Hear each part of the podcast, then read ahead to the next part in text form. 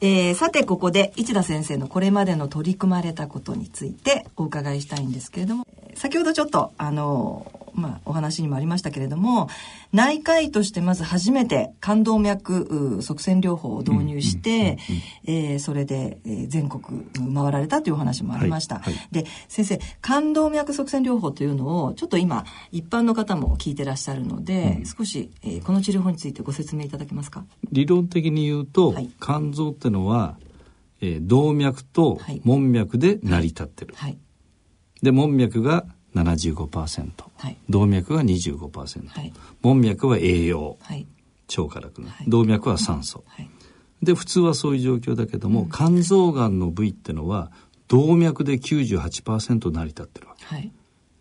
ね、そうすると動脈を詰めると、えー、ある区域の動脈を詰めると区域の動脈の分は25%はロスするけども、はい。はいがんの98%の分は消え去る。詰めると、酸欠になるっていう、はい、そういう治療法なんですよ。えっ、と、動脈を詰めるっていう。動脈を詰める。うん、詰めて、肝臓の中までカテーテル入れて詰める。はい、そうすると、98%のがんは、壊死になる。えっ、と、栄養がいかなく栄養がいかなくはい。ところが、その、その部分の区域のせ、まあ、がんじゃないところは25%のダメージで作る、はいえそういうやつ。それでプラス、うん、その血管が2週間ぐらいでまた再疎通してくれる。ああ、なるほど。そうなんそこがもう、あれですね、再疎通、ね。昔は肝臓の外の動脈を縛ってたわけ。ええー、あ、そうなんですか。外科が。へえ。それ縛ってた。ええーそれでそれで終わっちゃったわけ。はい。じゃなくてカテーテルを進めて、はい、同じことして、うん、そのカテーテルでやるから再卒するから縛る必要ない。あ、そういうことそういうメリットえっと、足の付け根からそうです。カテーテルを入れて。セルジンガン法で。はい。もう、もう死ぬほどやりました。死ぬほどやりましたそれで僕は右右目が自分でやりました。自分でやりましたんで、僕、右目が、あの白内障になりました。みんな老人性と言うけど違う、うん、それは何でですか？カテーテルやりすぎ？いやだって放射線こんなやってたああそういうことですか。あの頃って放射線に対してもちゃんとこういうのやらなくてね非常にルーズにやってたんですよ。あの時代はあの頃って どの頃？1984年まあ昭和54年ぐらいからそれ始めましたからね、えーえーえー、50年60年ぐらいってのはね放射線科よりも内科が先にやっちゃったもんだから。うんうんうん、なるほどなるほど。えー、あそれでですか。わかりました。職業病のよう職業病って誰も言ってくれなくて、老老人性ってでもそんな先生お年じゃなかったですよね。老人性だったら両方の目来るじゃないですか。うんうん、す右目だけですからね。あ、そうですはい。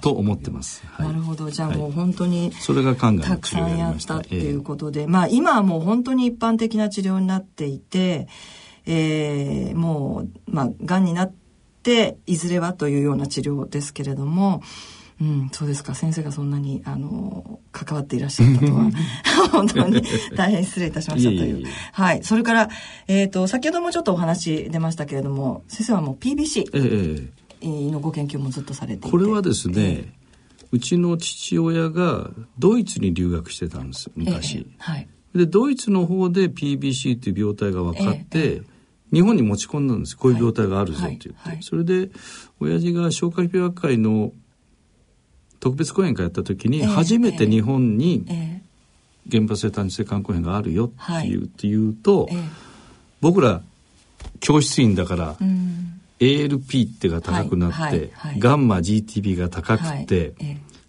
抗ミトコンドリア抗体、そういう場合抗ミトコンドリア抗体は調べるようになるんですよ。あ。要するにこう、その教室が全体でそういうことやってると、はい、普通だったら ALP とかガンマ GTP 高い時は胆石だ、胆、胆の炎ぐらいしか思わないのに、教室みんなね、広角抗体とかね、抗ミトコンドリア抗体調べるんですよ。すごいですね。免疫。そうするとね、見つかってくるの。今でも調べてくださらないドクターいらっしゃるああ、今でも調べないよ。ね、はい。お酒飲んでんだろうとかさ、薬だろうって言うんだけども、そうなんです。いまだに来ますよ。わけのわかんない患者さん見てくれって言ったら、ね、自己免疫性肝炎たら PBC ですよほとんど。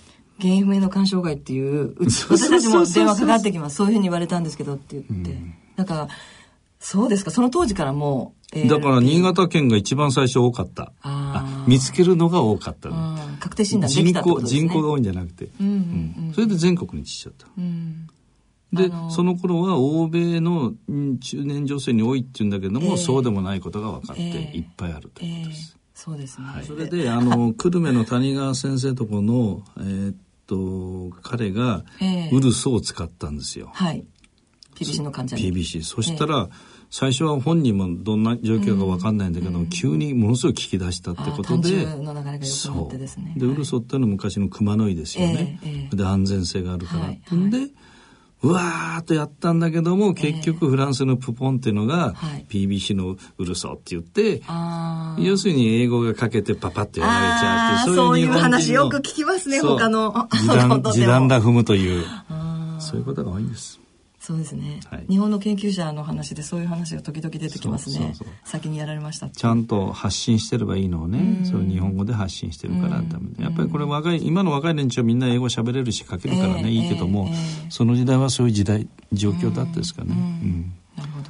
ですから自然に集まってくるんですよ。あ患者がです、ね、患者さんが。謎の患者が。謎の患者が、P「あ先生 PPC じゃないの?」って言ったらこっち来て。あそうですか。でウルスを使ったりベザフィブレートを使ったりね。その当時からベザフィブラート。いやそのベザフィブレートはあの反会議があってしばらくしてからですけどね、えーえー、それに中にはアザチオプリン使ったりっていう形でね、はい、いろいろやってましたよ。あそうですか、えー、今とさして変わらない治療変わらないです。もうすでに。そうですそうですそうです。か。それで進んだやつは肝臓移植。うんに全部持って。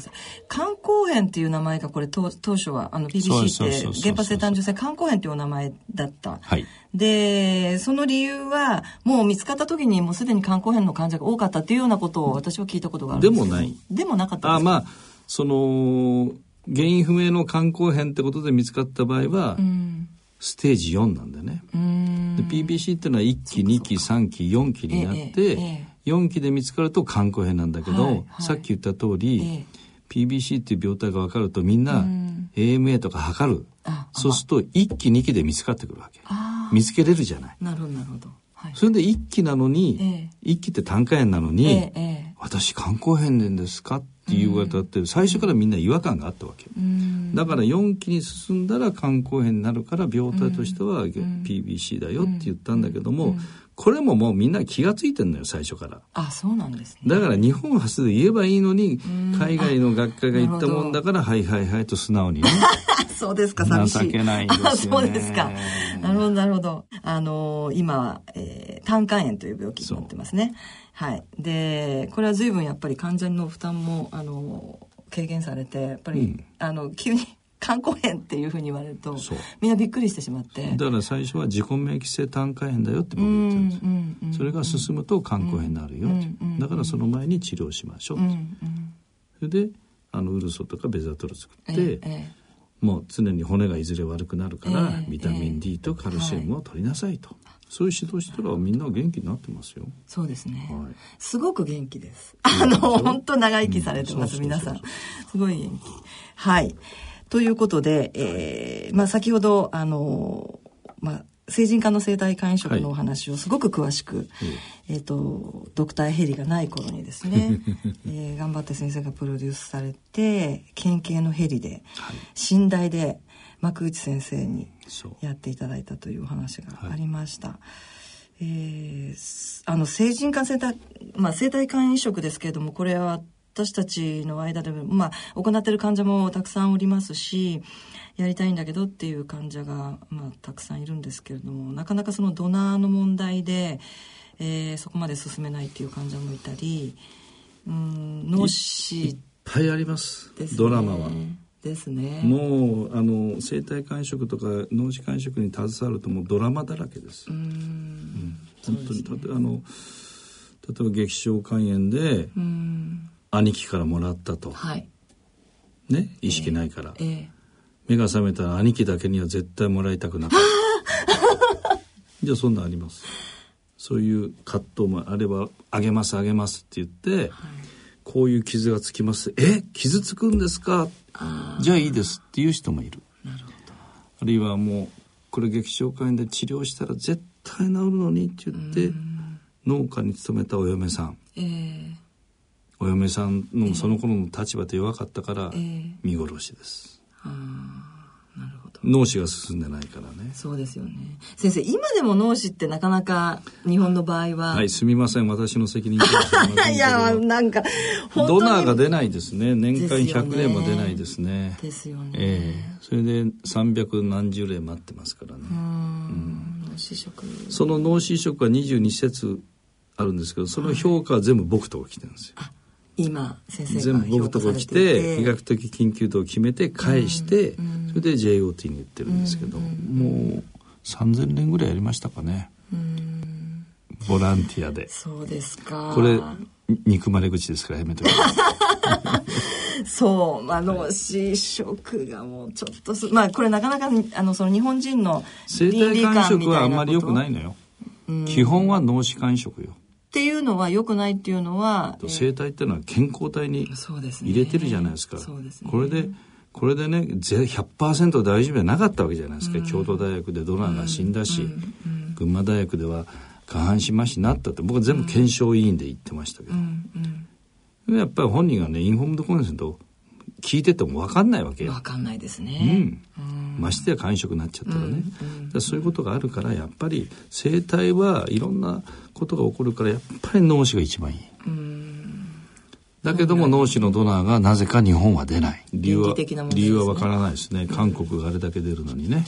うん、韓国が多いですか？韓国はいろんなことでまあカトリックの方がいるとか、うん。えー、あるいはボクシングの世界チャンピオンが、うんうん。勝ったけどもそれで脳死になって広めたとか、うん、カトリックの枢機卿がまあ眼球ですけどやったとか、えそういうがいろいろあるってことと、え有名な方がそういうことを、うん、それと移植施設にちゃんとお金が行ったりするからなるほど。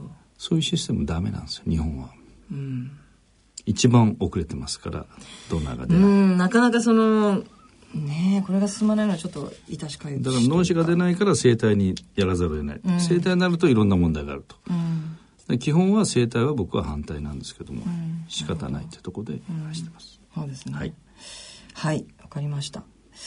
えー、それから今現在、はい、えー、湘南東部総合病院。これは茅ヶ崎にあるんです、ね、茅ヶ崎ですね。ねいいとこですよね。はい、で先生はあれですか？えっ、ー、と臨床もやってらっしゃる？週6コマ外来出てます。外来やってらっしゃるんですか？ええ月月曜日午前中、うん、土曜日午前中、うん、火曜日と木曜日午前午後。すごい。大変先生。それでちゃんと金曜日には院長会診で、はい、全く専門じゃない患者のベッド行って、はいはい、どう？ってやってますよ。へえどのぐらいベッドあるんですか？300あ結構。340いくつ。あそうですか、うん、意外と意外と面白いですよ。面白い、うん、どんなことがですか？なんか。急性期から慢性期やってるから、うんうん。はい、自分のところで完結できるから総合病院だし。なるほどなるほど、うん、精神科もあればリハビリ科もあれば、えー、透析もあれば、はい、緩和もある、えーえー、あ緩和で救急もあるわけ。あ救急もやってらっしゃる。まあまあこじんまりした病院でそれを、まあガバナンスよくしてるつもりなんですけども、えー、まあそんなにあのいやいやでも院長がそんなに あの外来やられてると初めて初めてですけどここにゲストでいらした先生の中でも多分一番あの外来やってらっしゃると。だから僕全然気にならないんですよね外来やるのは。そうですか。気にならないうん。先生は患者お好きですか？うんそうですね、うん、だからモットーとしてはあれなんですよね。楽しくないと仕事は進まない、はい、でしょ、うん、患者見るの嫌いな人医者いるんですよ。います。いっぱいいます。わかります。でしょ、うん、顔見ないでしょ、うん、コンピューター見てるでしょ、はい、あ顔見ないです見ないです。もう診察しないでしょ？あ全然しないです。僕は必ず診察するよお腹。先生触診するんですか？もちろんわあもう先生もねお腹触って、ね、お腹触って呼吸して肝臓の大きさやって脾臓の大きさチェックでそれは CT 見ればわかるよ。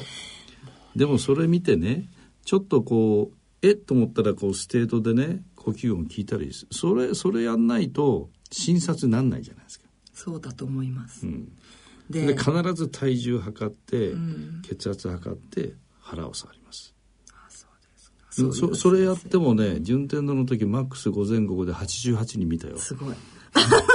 すごいです。それぐらい見ましたよ。でも今はそんなに今はむしろじっくり見てるまあそういう意味では6個もやってるからじっくり見れるから逆に僕としてはいい。そうですか、うんうん、いやあの触診ですけど私たちやっぱりその昔はねいつも触ってもらっててで触ってもらう触診していただくっていうのがあのものすごく安心感につながっていてそうですよ。そうなんですよ。で最近の若いやつやんないなんかもう教えてないっていうふうに伺いましたけど。そんなことないでしょ医学部で。そんなことないと思います本当ですか、うん、もうね若い方全然できない若い先生全然できないですよ。指針触診だから、うん、入ってきたら若いじゃんパーキンソンなんか歩き方で、うんうん、ちゃんと見てなきゃ最初からコンピューター見てたら絶対見れないし、そうですね、でその触診、まあだから結局あれですよね、もう若い頃からずっと何年も何年もやっていらっしゃる先生じゃないと、結局わからないじゃないですか。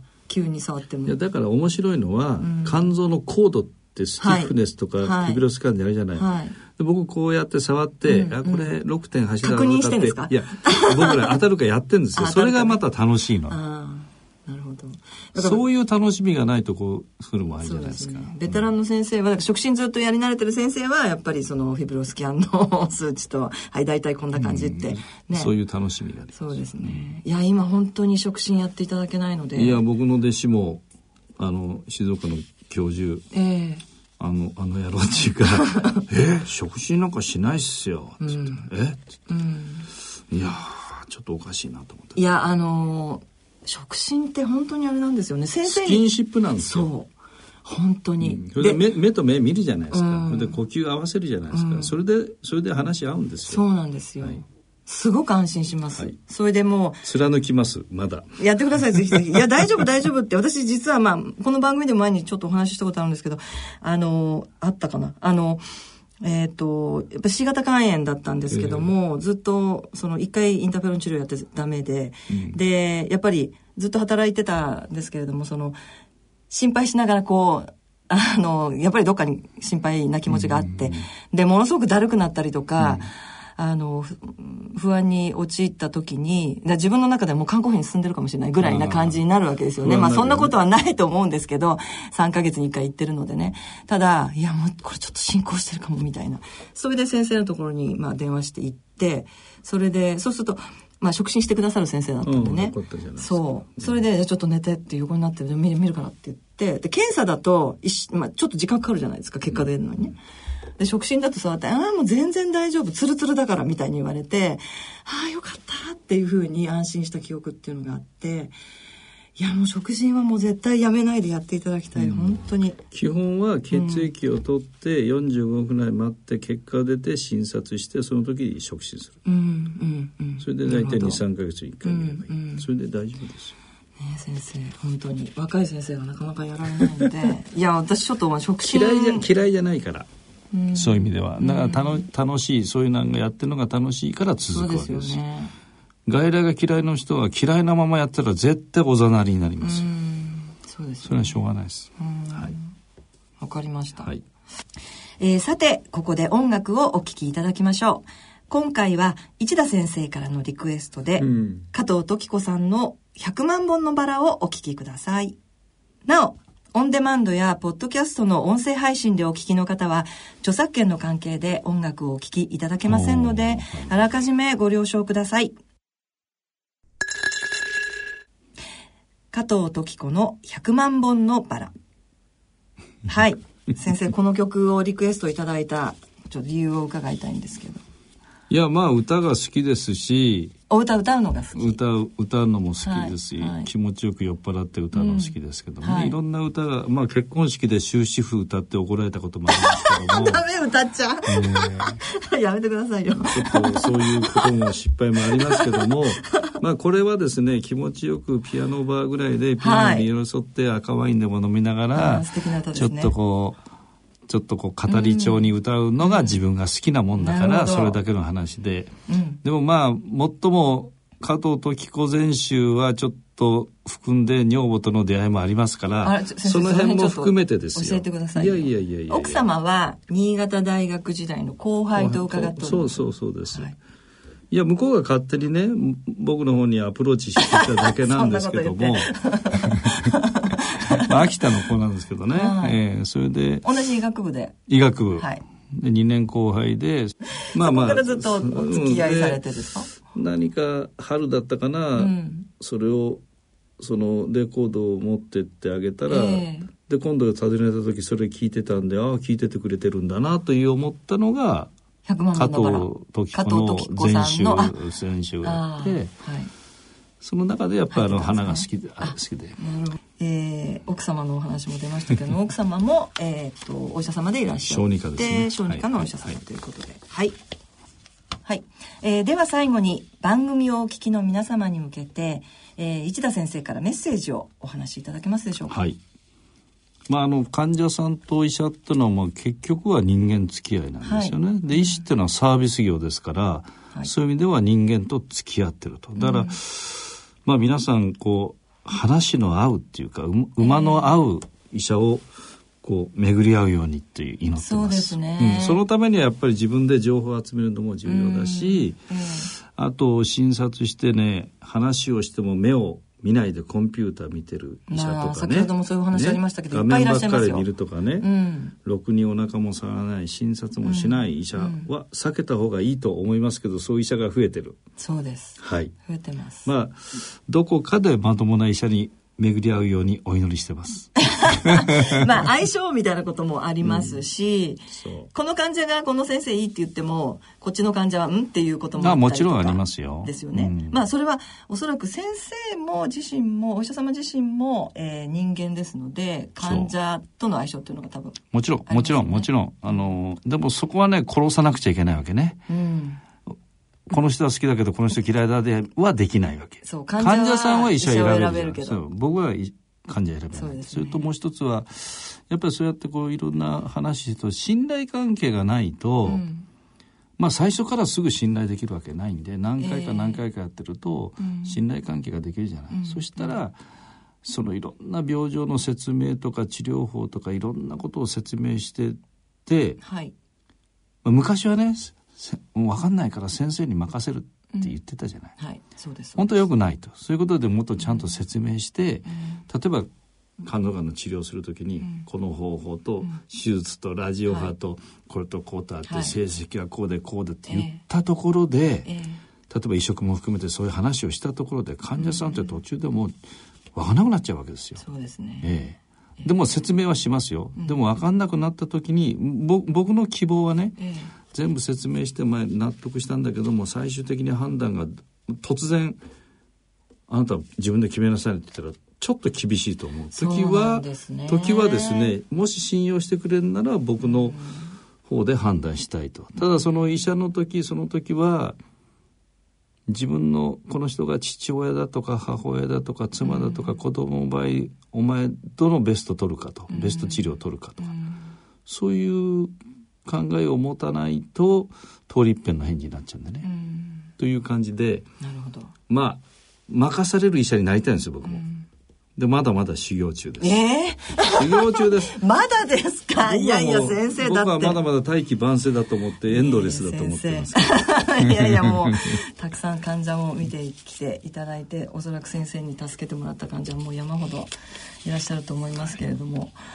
あのそうですね。先生がおっしゃるように、えーと、目を見てお話しいただけない、えー、ドクターもたくさんいらっしゃるしあとはさっきちょっとあのおっしゃってましたけども例えば C 型肝炎で、うん、えー、新しい飲み薬がたくさん出ましたっていう時にですね、うん、うん、この薬は、えー、自分に合ってるのかどうなのかっていうところで、まあ、患者は、まあ、自分なりにいろいろ情報を集めたりとか勉強したりとかっていうことはあるわけですけども、うん、やっぱり、えー、そこで主治医がですねあのまあこれちょっと自分で考えて決めてちょうだいよっていうようなことを 急に言われたりするともう本当に混乱してしまって特に年齢の高い方がやっぱり今多いのでそう。ですね。なのでうんまあ先生のそういうふうにおっしゃる気持ちもわかる先生も迷われてるのかなっていうところもありますけれどうん患者がそう言われてどういうふうに思うかっていうところも少し考えていただきたいかな。もちろんそうですね。年齢によっても違うしね。そうですね。年齢によって違いますかね。患者さんのまあまあそういう意味では情報情報の多い少ないもあるし、うんうん、そうですね。ね知識をどうだっていうのいろんなあるけども、うん、やっぱり今この年齢のこのベストのを提示するっていうのが医者であってね、自分で決めろっていうのは多分難しいと思う。そうですね、だだからその時はじゃあこれこれすることによってどうなるかっていうのを、はい、聞かなくちゃいけないじゃない、うんうん、聞くのは自由じゃないですか、そうですね、うん、そうですね。突然どうするっていうのは一番苦しいと思うよ。まあそうですね。あとは、えっ、ー、と、比較的多い、まあ相談、電話相談で多いのは、えー、この治療しましょうって言われて、うん、いや、私はこれがやりたいんだと。言った時に、まあお前は俺の言うこと聞けないのか的なことを言われると。それだったらよその医者に。ええー、そんな医者います？いますって先生。あとはえ？何？自分であの薬決められるのだったらあんた自分で治せばいいじゃないの？どうしてここに通ってんの？って言われたとかっていう医者もいるので あの私たち電話相談はねやっぱりネガティブなものが多いのでそういうのがたくさん集まってくるんですけどもいい先生のお話っていうのはなかなかなかったそれはね僕だってもうムッとする人もいますよ。ですよね。いいますよ。全部いつもニコニコ僕してないけどもね、うん、でもまあそこまでは言ってもう最終的にこの人は要するに治してもらいたい治療してもらいたいで来てる弱者だと思わないと、うんうんうん、ついつい上から目線になっちゃうからね、うんうんうん、それはいろんな人いますからね。そうですね、うん、患者も、うん、それはわかります、まあ、この提示して例えばアルコールの人でもね、えー、アルコール性肝硬変だよって言っても3ヶ月やめたのになんで治らないんですかって言ってね。えっと思ってね肝硬変だよって言って肝硬変を僕らの言う肝硬変と向こうの肝硬変違うわけよ、うん、で3ヶ月先生に言うとりやめたら治ったと思うわけそれは僕の説明不足かもしれないけどやっぱり理解不足もあるし、うん、そうですね、レベルも違うんだから、うん、まあそういうそういうなんでもっとして、あれしますけども薬出したら案の定来ないこともありますけどね。そうですね、うん、それはもうしょうがない。自己責任だ、説明だけをすると、まあいろんな人います。そうですね。そのお付き合いがまた楽しいあ楽しいです そうですか。わかりました、はい、はい、今回の健康医学のコーナーは日本を代表する肝臓疾患の専門医で湘南東部総合病院院長の市田隆文先生にお話を伺ってまいりました。市田先生ありがとうございました。どうもありがとうございました。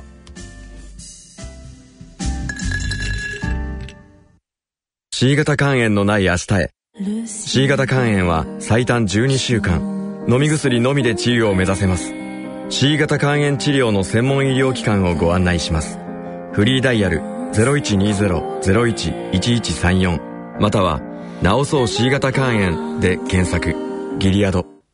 野村。ちょっと気になるお金の話。今回は、定年退職後の健康保険です。あなた、そろそろ定年だけど、健康保険はどうなるの？日本という国は国民皆保険だから必ず入らないと。選択肢は3つ。1つ目は？健康保険の任意継続。2年間だけ前の会社の憲法に加入することができるけど、退職日の翌日から20日以内に申請しないとダメなんだ。二つ目は？国民健康保険。三つ目は？子供や配偶者など家族の非扶養者になる。ああ、こりゃいいや。いっそお母さんの扶養家族になろうかな。そうですね。もともとあなたはうちではいらない。つまり、不要な人ですからね。お金に関するご相談は、お近くの野村証券へどうぞ。それ野村に来てみよう。大人のための大人のラジオ。今回の大人のラジオはいかがでしたでしょうか？さてここで東京肝臓友の会からのお知らせがあります。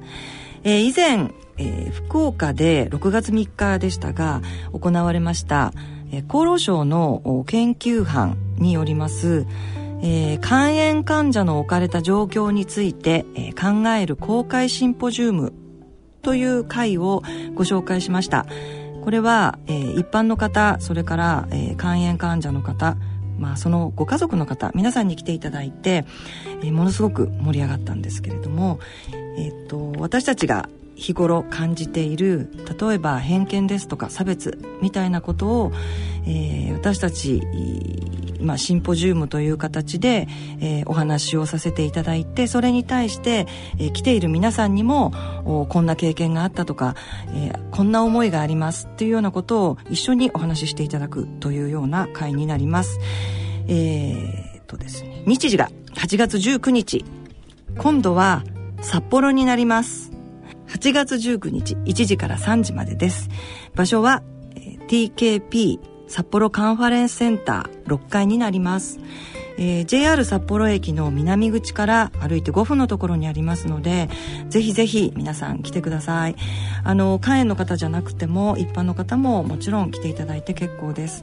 私たちがあの日頃どんなことを考えてるかあるいは今までどんな経験をしてきたかどんな思いで今までずっと来たかというようなことも皆さんと一緒に気持ちの共有ができたらなというふうに思っています、えー、当日は、えー、弁護士の先生ですとかそれから感染症内科の四谷柳先生にも参加していただきますので、えー、感染についてなど日頃皆さんが、えー、分からなかったり困っていたりすることについても、えー、ご質問していただけますのでぜひぜひお待ちしています、えー、医療関係者の方、え、専門医の先生もぜひいらしていただけたらと思います。よろしくお願いします。番組では疑問、質問、ご意見、ご感想をお待ちしています。肝臓に関する質問や不安や悩みのご相談など何でも結構です。宛先です。郵便の方は郵便番号105-8565ラジオ日経大人のラジオ係まで。あるいはラジオ日経大人のラジオの番組ホームページからの投稿も待ちしています。それではお時間となりました。お相手は私米沢敦子でした。では次回の放送までさようなら。